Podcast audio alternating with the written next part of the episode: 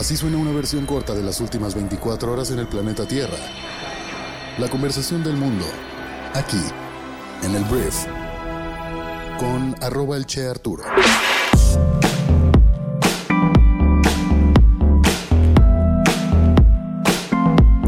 Muy buenos días, bienvenidas, bienvenidos a esto que es el brief para este martes 10 de enero. Yo soy Arturo Salazar, soy tu anfitrión y uno de los fundadores de Briefy y te doy la bienvenida a este podcast en el cual voy a contarte las noticias que debes conocer el día de hoy para ser una persona bien informada. Se nos fue ya un tercio del primer mes del año, espero que ya estés agarrando un poquito la onda de que ya estamos en 2023. Hay gente que me dijo, oye, yo literalmente empecé el año el día de ayer, lunes 9 de enero, y está perfecto, si te pudiste dar ese lujito, muy bien, pero bueno, aquí estamos para informarnos con las noticias más importantes para el día de hoy y vamos a comenzar con esto que es el brief. Vamos a empezar hablando de México y tenemos que hablar de la cumbre de los tres amigos. La cumbre de los tres amigos es como se le llama al encuentro trilateral del que hemos estado hablando varios días, que ya empezó oficialmente y ya llegaron los dos presidentes de los países del norte, tanto Justin Trudeau, primer ministro de Canadá, como el señor Joe Biden, presidente de Estados Unidos. Y pues ya a partir del día de ayer hubo agenda ya hubo cosas que hacer. Ambos presidentes llegaron al nuevo aeropuerto Felipe Ángeles, que es el AIFA. Es este aeropuerto nuevo que inauguró el presidente López Obrador y que presume bastante. Y bueno, vamos a hablar ya un poquito de la agenda de lo que ocurrió el día de ayer de entrada, el día de ayer ya hubo reuniones personales íntimas entre el señor Joe Biden y el señor Andrés Manuel López Obrador, en la que ya se empezaron, pues sí, muy jovial toda la cosa, estrechando manos y la fotito y la foto con sus señoras esposas, pero al mismo tiempo ya empezaron a hablarse un poquito de lo que vienen a hacer, los reclamos que tienen que hacer, las negociaciones que se esperan tener. Entonces, em, de entrada, el presidente Andrés Manuel López Obrador pues empezó a empujar mucho el tema de una agenda para Centroamérica y Caribe, adelantándose un poquito al tema de la migración que Joe Biden venía a plantear. Joe Biden ha estado eh, endureciendo un poquito las medidas migratorias muy parecidas a las que Donaldo, el expresidente más naranja del mundo, tenía en su momento, porque se le está poniendo complicada la cosa en la frontera con México y la gente está pasando a niveles récord y esto nunca es algo bueno para cualquier administración de Estados Unidos. Entonces de entrada Andrés Manuel se adelantó y dijo que pues Joe Biden debería ser el primer presidente de la historia de Estados Unidos en poder realmente hacer un programa y dejar de olvidar a Centroamérica y Caribe en términos de apoyos para desarrollar a la gente ahí y que no tengan que emigrar. Joe Biden realmente no dijo nada ni se comprometió a nada al respecto, solamente sí dijo que su país ha invertido miles de millones de dólares en el hemisferio durante muchísimo tiempo. Y luego le tocó a Joe Biden hablar y habló de la droga del fentanilo, la cual hablamos el día de ayer, que es una droga que, se usa como anestesia y que es más fuerte que la heroína y la morfina y que en Estados Unidos, según Joe Biden, sus palabras el día de ayer, ha cobrado la vida de más de 100.000 estadounidenses solamente en el año 2022 y es una droga que pasa, pues, según los Estados Unidos, libremente por México y que llega a Estados Unidos de una manera en la que está causando muchos problemas a la salud pública de Estados Unidos. Entonces, pues también ahí hubo un tema, ¿no? Ahí hubo un tema de comprométete México a que no pasen tan fácilmente las drogas por nuestro país, lo cual pues obviamente mete en problemas a cualquier tipo de estructura de políticas en México que esté de alguna forma amañada o pactada con el crimen organizado. Te digo, hasta ahorita van, hablando en términos pues muy de acuerdos, ¿no? Compromisos y estrechar manos. De alguna forma es un poco histórico que Joe Biden esté en nuestro país. Creo que no había venido nunca como presidente. No, confirmo que nunca había venido como presidente. Y es la primera visita a México de un presidente estadounidense en los últimos 10 años, casi 10 años. Entonces, eso es lo que está ocurriendo del lado de México y Estados Unidos. Como ya lo mencioné, Justin Trudeau ya llegó también a México y pues también estuvo ya hospedado ahí en Polanco están los dos presidentes. El día de hoy eh, habrá reuniones entre Estados Unidos y eh, Canadá. Esa es la agenda para el día de hoy martes. Posteriormente se incorporarán ya los tres presidentes para que haya un encuentro trilateral. El mismo día de hoy habrá declaraciones en conjunto para pues anunciar los diferentes acuerdos que pues, se pudieron haber llegado, que se supone serán en varios em, en varios temas específicos que tienen que ver con diversidad, equidad e inclusión, tienen que ver con medio ambiente y cambio climático, competitividad con el resto del mundo, migración y desarrollo, salud y seguridad, y también se perfilan anuncios en temas bilaterales en esa misma reunión, en esa misma rueda de prensa. El día de hoy Joe Biden vuelve a Estados Unidos y el día de mañana Justin Trudeau y Andrés Manuel López Obrador todavía tendrán pues otro desayuno para platicar y seguir comiendo chilaquiles. Entonces realmente ahorita es lo que se empieza a dar en temas bilaterales, pero hasta, hasta, hasta mañana realmente te, podré reportar pues los acuerdos que se dieron en esta cumbre de los tres amigos en la Ciudad de México. Yo la verdad casi siempre me decepciono de los acuerdos porque generalmente son como muy políticos y menos ejecutables, pero veremos qué sale mañana y te cuento con mucho gusto aquí en el brief.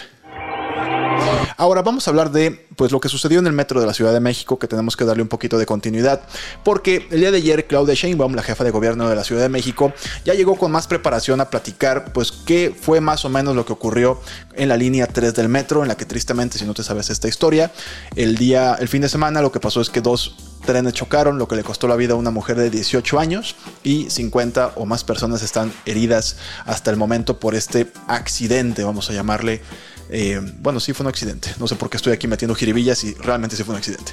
Este.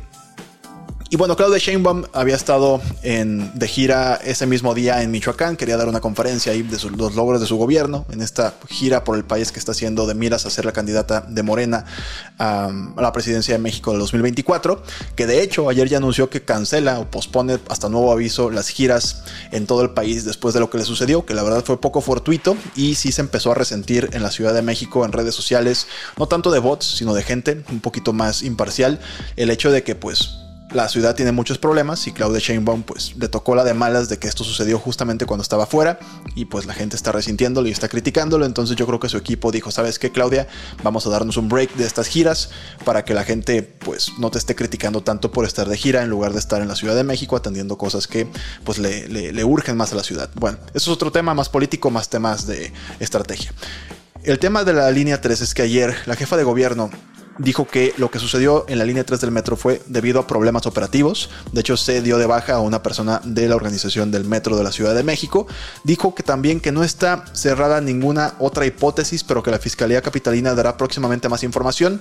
Ella básicamente dijo, yo creo que, o no, yo, yo digo que es un accidente o que fue un accidente. Y bueno, esto de alguna forma es conveniente para la Ciudad de México y su gobierno porque pues descarta de alguna forma el hecho de que haya sido un tema de mantenimiento, que es lo que se le critica o se le ha estado criticando a la Ciudad de México y a su gobierno, el hecho de que han ido disminuyendo el presupuesto para el mantenimiento del metro y esto ha provocado que el metro pues no esté en las mejores condiciones de mucho menos y pues ya tenemos varios accidentes en la Ciudad de México en lo que va del periodo de gestión de Claudia Sheinbaum. Entonces yo creo que Claudia debería tener un poco más de control y cuidado con todo esto porque es una base de personas que tiene que agradar bastante, la que usan el metro de la Ciudad de México. Ella habla de que no le gusta ser fifi, que no le gustan eventos como la Fórmula 1 pero pues el metro debería tener una especial atención por parte de una jefa de gobierno que aspira a ser la presidenta de México debido pues al tipo de al perfil demográfico que normalmente usa el metro de la Ciudad de México y son muchas millones de personas las que lo usan. Entonces, bueno, por lo pronto Claudia apunta a problemas operativos en este choque de trenes y veremos pues qué sigue surgiendo de información y esperemos que las personas que resultaron heridas se recuperen muy prontamente. Ahora vamos a hablar de Brasil, porque ayer mientras yo ya estaba, después de haber grabado el programa, que lo grabo a cierta hora por ser domingo, más bien el domingo para lunes, para el programa de lunes, este, de repente veo que Brasil empieza a meterse en una bronca que yo dije, oye, esto es la toma del Capitolio en Estados Unidos, pero en Brasil. Te platico, básicamente personas que apoyan a Jair Bolsonaro, que es el expresidente de Brasil, un hombre de derecha que fue muy polémico, en mi opinión, un pésimo presidente. Eh, pues tomaron diferentes o intentaron tomar diferentes edificios gubernamentales en Brasilia, que es la capital de Brasil. Entonces se descontroló tal cual. Si me estás viendo en YouTube, puedes ver una fotografía en la cual están arriba del techo de los edificios. Y hay fotografías de que están desmanteladas diferentes salas del Congreso de Brasil. Y bueno, todo esto se está catalogando como un intento de golpe de Estado, a pesar de que Jair Bolsonaro ni siquiera estaba en Brasil, estaba en Florida. De hecho, ayer se reportó como hospitalizado por un dolor abdominal y lleva varios días en Florida jugando golf y la gente lo saluda como si fuera una celebridad y bueno, es lo que está sucediendo. El tema es que ayer la policía de Brasil arrestó a unas 1.200 personas involucradas en el asalto a estos edificios gubernamentales. Lula da Silva, el actual presidente de Brasil, pues sí salió con todo a decir que son personas eh, fascistas que están intentando eh, derrocar un gobierno legítimo y pues bueno, em, la gente pro Bolsonaro afirma que le robaron la elección a Jair Bolsonaro. Te digo, esto me suena bastante a Donald Trump, a Donaldo cuando pasó lo del tema del Capitolio.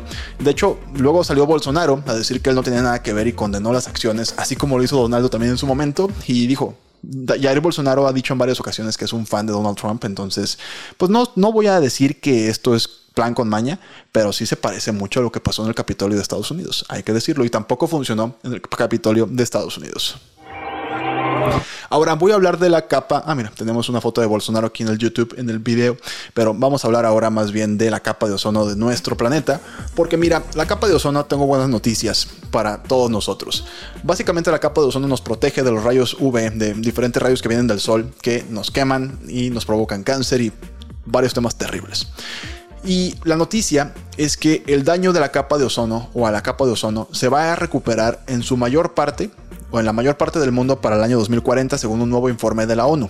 Este agujero en el escudo atmosférico que fue descubierto en la década de 1980 y ah, fue causado por contaminantes como diferentes aerosoles, vamos a llamarle así para no meterme el término técnico, expuso la vida en la Tierra a una mayor radiación solar.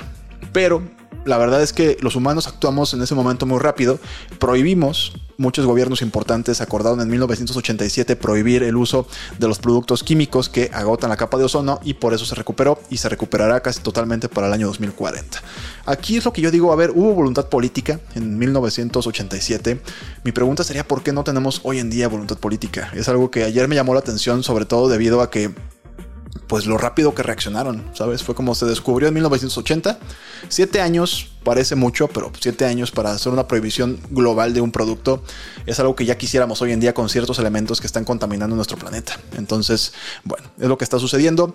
Recuperaremos nuestra capa de ozono y nuestra protección contra los rayos del sol para el año 2040 en casi todo el mundo. Ahora vamos a hablar de Volodymyr Zelensky, que es el presidente de Ucrania, que ayer dio un par de noticias que son favorables para su propio país con el tema de la invasión rusa. Primero, eh, Zelensky dijo que las tropas ucranianas estaban repeliendo los constantes intentos rusos de avanzar en Bakhmut, que es una ciudad en el este de Ucrania. Pero eso no fue tanto lo que me llamó la atención. Lo que me dio mucha risa es que el gobierno, digo risa, perdón, mucho gusto no sé si también risa, es que Ucrania negó la afirmación de que Rusia había atacado un dormitorio un día antes y había matado al menos a, 600, perdón, a 600 personas, a 600 soldados ucranianos. Lo reporté el día de ayer aquí, que Rusia había dicho que lo había logrado, y Ucrania ayer desmintió esto y dijo que nada más fueron eh, dañados los, la, estructura del edificio, que las 600 personas y soldados están totalmente bien, lo cual me dio mucho gusto. Entonces, bueno, fueron algunos de los, eh, las actualizaciones del presidente de Ucrania el día de ayer. Ahora, si tú eres una persona que produce cebollas en nuestro país, te recomendaría mucho que estuvieras ya mandándolas a Filipinas, porque hay una escasez de cebollas en Filipinas, que es una economía súper importante, y ha elevado su precio a unas alturas increíbles, a más de 600 pesos filipinos, que son más o menos 220 pesos mexicanos. Para que te des una idea, estoy viendo aquí la página de Walmart y aquí en México estamos a 31 pesos por kilo y allá 220 pesos por kilo. Entonces, esto en Filipinas representa tres veces el precio del pollo. Entonces, el país está planeando importar 22 mil toneladas del alimento básico para aliviar precisamente la presión sobre la inflación, que pues tocó niveles históricos, 8.1% en diciembre y 0.3% porcentual 0.3% de esta inflación representa las cebollas. Entonces, pues la cebolla en Filipinas es todo un commodity valioso y on demand el día de hoy. Entonces, si produce cebolla, mándalas para allá.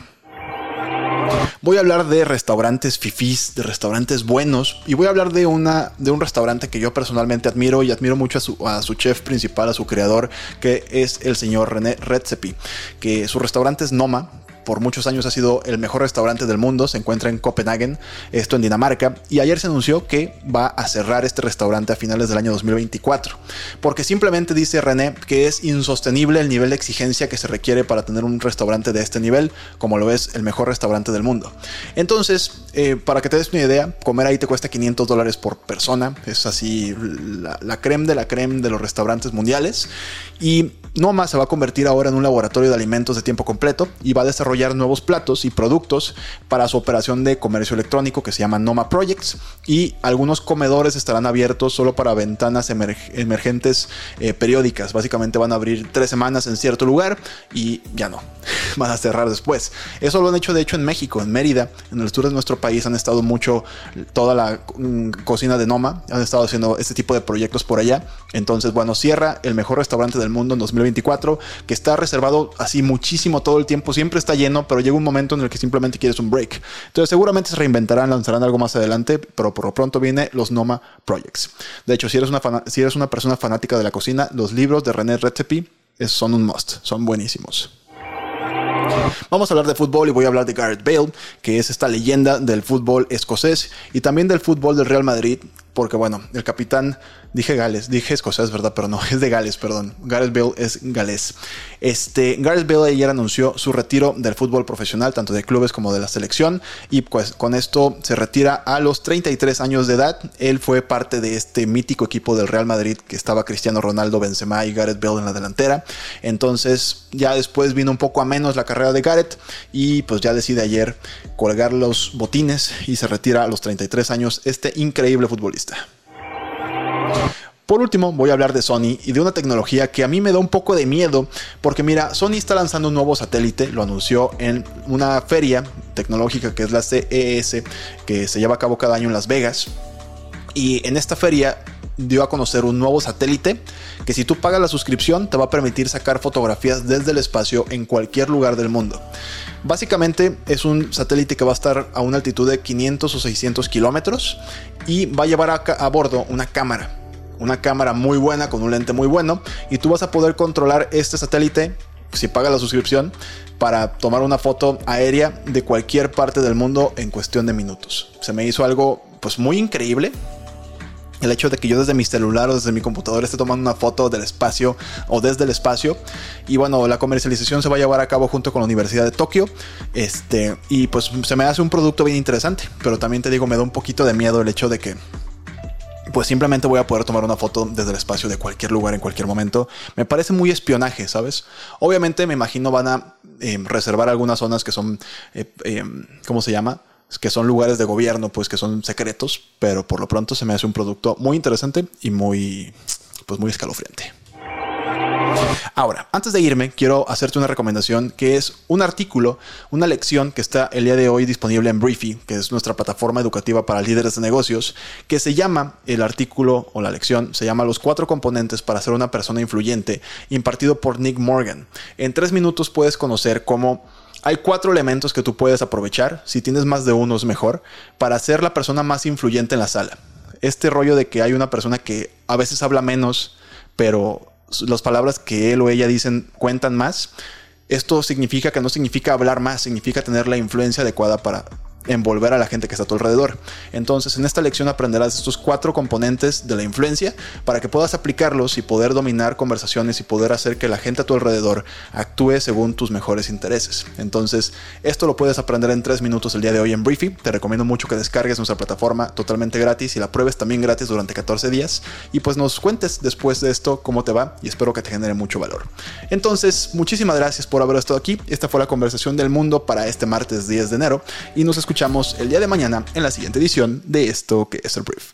Yo soy Arturo. Adiós.